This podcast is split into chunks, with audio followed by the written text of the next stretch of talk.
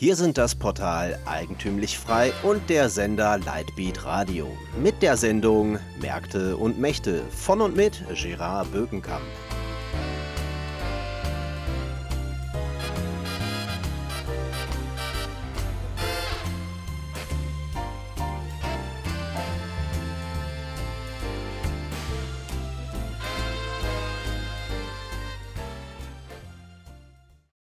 Dasein ist ein Seiendes, dem es in seinem Sein um sein Sein selbst geht. Schwieriger Satz, aber ein ganz zentraler Satz, der zentrale Satz im Werk von Martin Heideggers Sein und Zeit. Was bedeutet er eigentlich, wenn man es stark vereinfacht sagt, könnte man sagen, da ist ein Individuum in die Welt geworfen und muss mit seiner Individualität als Individuum irgendetwas anfangen. Was so banal klingt, hat eine ganze Reihe großer Bedeutungen und das, was Sein und Zeit zu einem so fundamentalen Werk des 20. Jahrhunderts macht, ist, dass es Sein und Zeit gelingt, eine ganze Reihe von Antagonismen, Gegensätzen, die die klassische Philosophie, aber auch unser Verständnis vom Sozialen geprägt haben, überwindet. Zum Beispiel die Subjekt-Objekt-Problematik. Also, dass ein Subjekt immer einem Objekt gegenübersteht, hat ja zu der Frage geführt, wie kommt das Objekt in das Subjekt hinein oder wie verhält sich das Subjekt zu dem Objekt? Und Heidegger löst das Subjekt-Objekt-Problem in Sein und Zeit auf eine sehr brillante Weise indem er das Dasein als ein immer schon geworfenes in der Welt sein versteht. Das heißt, das Objekt kommt nicht irgendwie in ein Subjekt, die vorher nicht zusammengehören, sondern die Zusammengehörigkeit von Subjekt und Objekt ist praktisch schon immer gegeben. Das kommt etwa daran zum Ausdruck, dass er Descartes hinterfragt, der sagte, ich denke, also bin ich, und darauf hinweist, dass es ein unabhängiges Ich denke nicht gibt, sondern es immer ein Ich denke etwas gibt. Das heißt, ich kann nicht etwas denken, ohne eben etwas zu denken. Und dieses etwas ist die Welt, beziehungsweise bei Heidegger das Sein. Also ich denke das Sein. Das Sein und das Denken sind immer schon miteinander verbunden. Dieses vielleicht etwas abstrakte erkenntnistheoretische, erkenntnistheoretische Aspekt in Heideggers Werk ist vielleicht praktisch nicht so wichtig für unsere aktuelle Diskussion wie die Auflösung des Gegensatzes von Individuum und Gemeinschaft. Er widerlegt im Grunde genommen die Vorstellung, dass es einen reinen Individualismus gibt, der sozusagen dazu führt, dass Menschen sich atomisieren und völlig vereinzeln. Denn das Individuum, in dem es existiert und Individuum ist, ist faktisch immer mit einem Geschick verbunden, nennt das Heidegger, einem historischen Geschick, in dem es sich wiederfindet, und in einem Mitsein, damit meint Heidegger, dass man immer, egal wie man sich in der Welt verhält und wo man sich geworfen wiederfindet, immer Teil einer Gemeinschaft ist und es in allen Dingen, um denen es ein Individuum zu tun ist, immer auch um diese Gemeinschaft geht.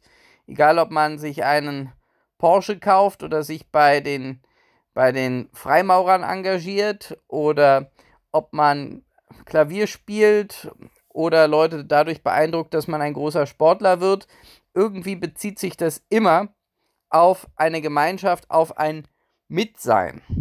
Allerdings nicht in dem Sinne, dass man sich in diesem völlig verlieren soll, sondern Heidegger bricht das auf, dieses sich völlige Verlieren an einer Gemeinschaft, das nennt er nämlich die Mannheit, durch die Einführung des Begriffs der Eigentlichkeit. Und was bedeutet Eigentlichkeit?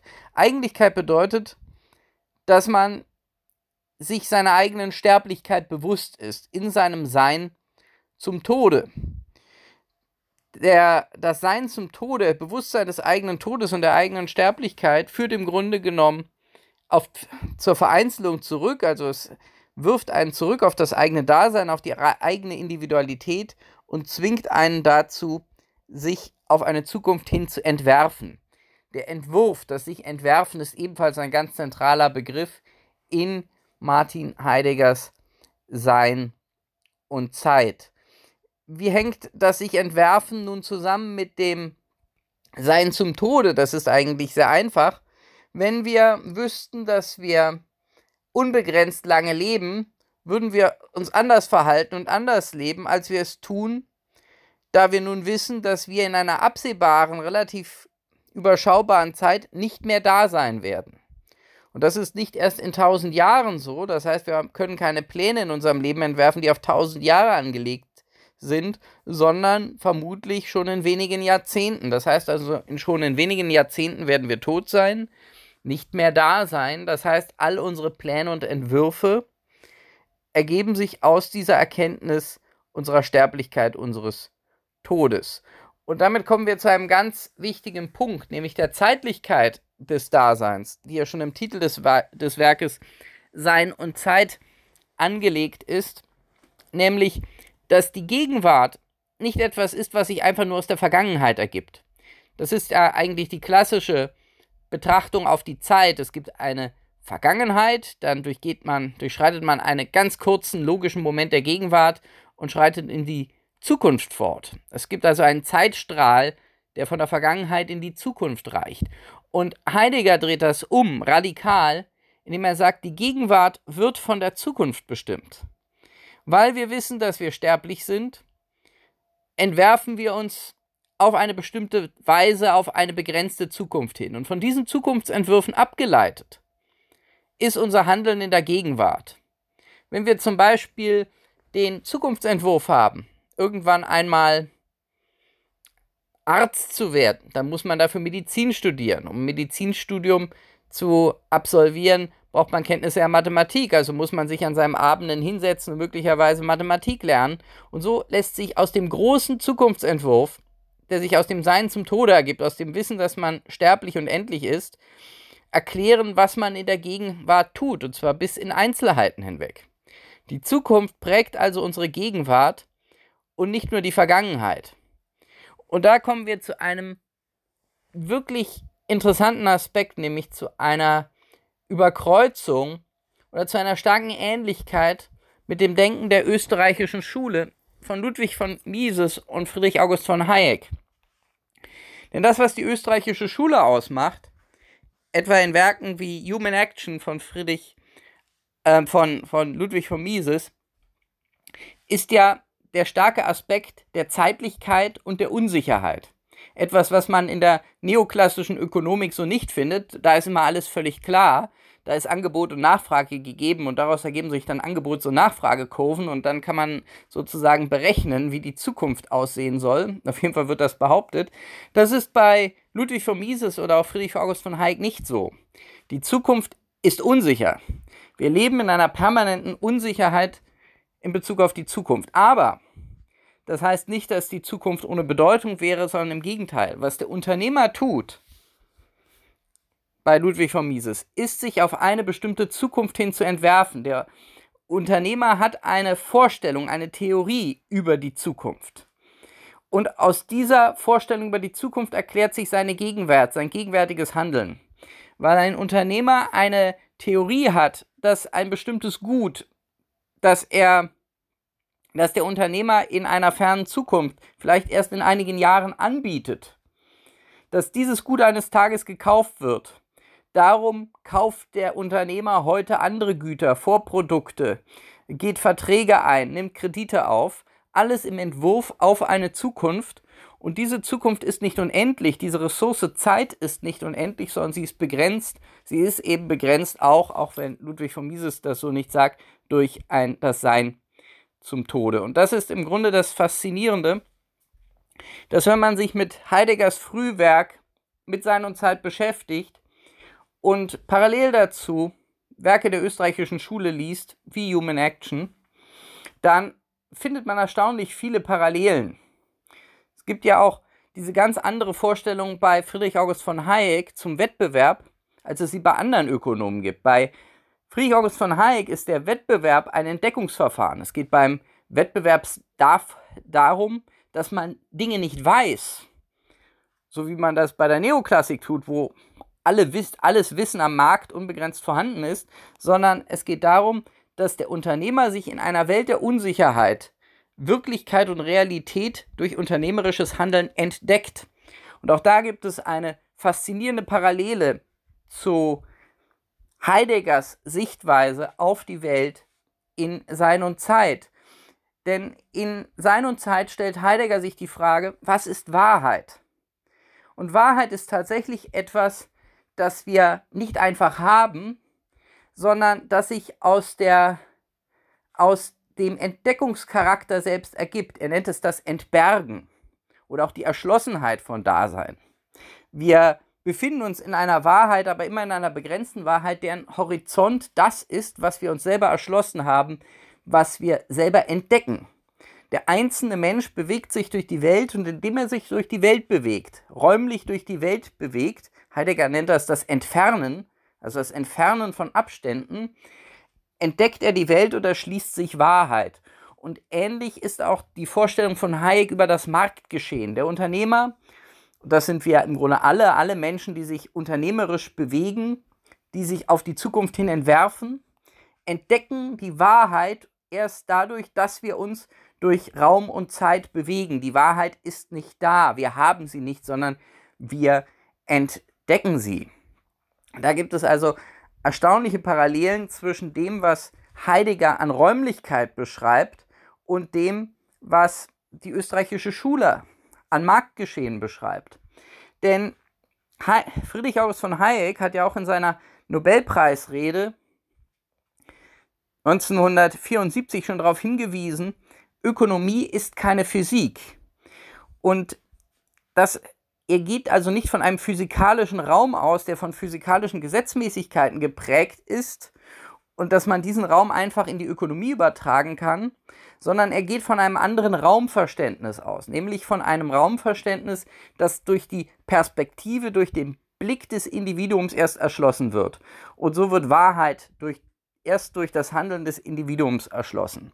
Und das ist im Grunde genommen auch das Raumverständnis in Sein und Zeit von Martin Heidegger. Der Raum ist bei Martin Heidegger nicht einfach ein vermessbarer, dreidimensionaler Raum, der einfach gegeben ist, sondern dieser dreidimensionale, messbare Raum ist erst eine Ableitung von der ursprünglichen Wahrnehmung von Raum und die ist eine Ableitung von dem, was das Individuum tagtäglich sich erschließt, durch Gewöhnung, durch tägliche Abläufe. Man geht jeden Tag zur Arbeit und man kennt irgendwann den Weg, den man zur Arbeit geht. Möglicherweise kennt man nicht die Wege rechts und links davon, aber diese Wege kennt man. Man kennt die Wege, die man wissen muss, wenn man einkaufen geht oder wenn man Freunde trifft. Es gibt einen sozialen Raum und dieser soziale Raum ist nicht identisch mit dem physikalischen Raum. Wir sehen also, dass wir eine erstaunlich viele Ähnlichkeiten haben zwischen einem der größten philosophischen Werke des 20. Jahrhunderts, nämlich Sein und Zeit von Martin Heidegger, und den Vorstellungen der österreichischen Schule.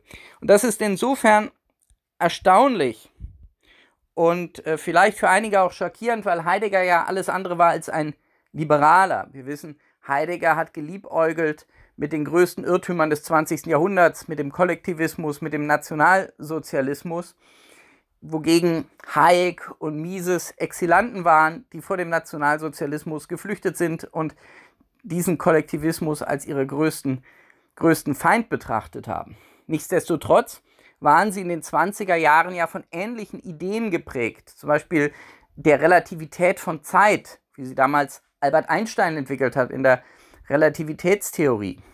Und der frühe Heidegger, der frühe Heidegger ist noch nicht in dem Maße geprägt von kollektivistischen Vorstellungen wie später der Heidegger der 30er Jahre. Man hat in der Heidegger-Auseinandersetzung der letzten Jahre ja versucht, auch das Hauptwerk Sein und Sein zu diskreditieren und in einem, in einem Licht erscheinen zu lassen als ein Werk des Faschismus, was sich aber nicht halten lässt, weil einfach der individualistische Faktor zu stark ist, als dass sich diese Interpretation durchhalten ließe. Und selbst große Heidegger Gegner geben zu, dass Sein und Zeit dasjenige ist, der Teil des Heideggerschen Werkes ist, der erhalten bleiben wird und weit über das 20. Jahrhundert bis ins 21. Jahrhundert fortwirken wird. Das ist ohne Zweifel der Fall. Und ein großes Werk wird auch nicht dadurch schlecht oder dadurch beeinträchtigt, dass derjenige, der es verfasst hat, großen politischen Irrtümern auferliegt. Tatsächlich ist wahrscheinlich vieles, was in Sein und Zeit zu finden ist, noch immer gar nicht entdeckt worden. Ich benutze absichtlich diesen Begriff des Entdeckens. Gerade diese Verbindung oder diese, diese Parallelität zwischen vielen Aussagen der österreichischen Schule und dem, was man in Sein und Zeit finden kann, verdient eine nähere Betrachtung. Man kann sogar sagen, dass Sein und Zeit möglicherweise der österreichischen Schule ein existenzphilosophisches Fundament geben kann und ein neues Verständnis vom Individuum geben kann, das eben nicht einfach ein hedonistischer Nutzenmaximierer ist, wie das bei den Utilitaristen im 19. Jahrhundert erscheint, sondern eben ein Wesen ist, das sich mit seiner eigenen Sterblichkeit, mit seiner eigenen Endlichkeit auseinandersetzen muss und daraus resultierend sich entwerfen muss, Ziele setzen muss, die ganz unterschiedlich sein können und sich in diesem Zug auf Tradition, Vergangenheit bezieht und damit verbunden bleibt, durchaus mit der Gemeinschaft, ohne aber nur ein Rädchen im Getriebe zu sein, sondern letztlich selber die Entscheidung trifft, welche der verschiedenen Möglichkeiten seiner Identität es ergreift. Ich danke Ihnen heute besonders für die Aufmerksamkeit für dieses doch etwas komplexe und vielleicht abstrakte Thema, aber durchaus ein fast für mich persönlich sehr faszinierendes Thema, was mich sehr fesselt. Und vielleicht ist das ja auch für Sie ein Anreiz, sich einmal mit Heidegger und Sein und Zeit zu beschäftigen. Am Mikrofon verabschiedet sich von Ihnen heute Gerard Bügenkamp.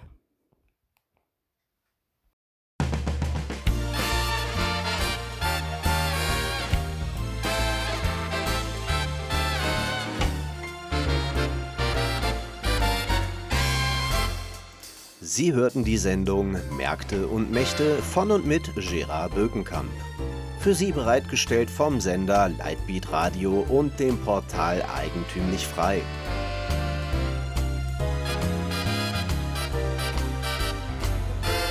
Bitte unterstützen Sie unsere alternative Medienarbeit durch eine Spende auf lightbeatradio.de oder durch ein Abonnement von Eigentümlich Frei über efmagazin.de helfen Sie uns, die frohe Botschaft auf vielen weiteren Podcasts zu verbreiten. Es gibt immer zwei Wege. Sozialismus oder Eigentum, Politik oder Freiheit.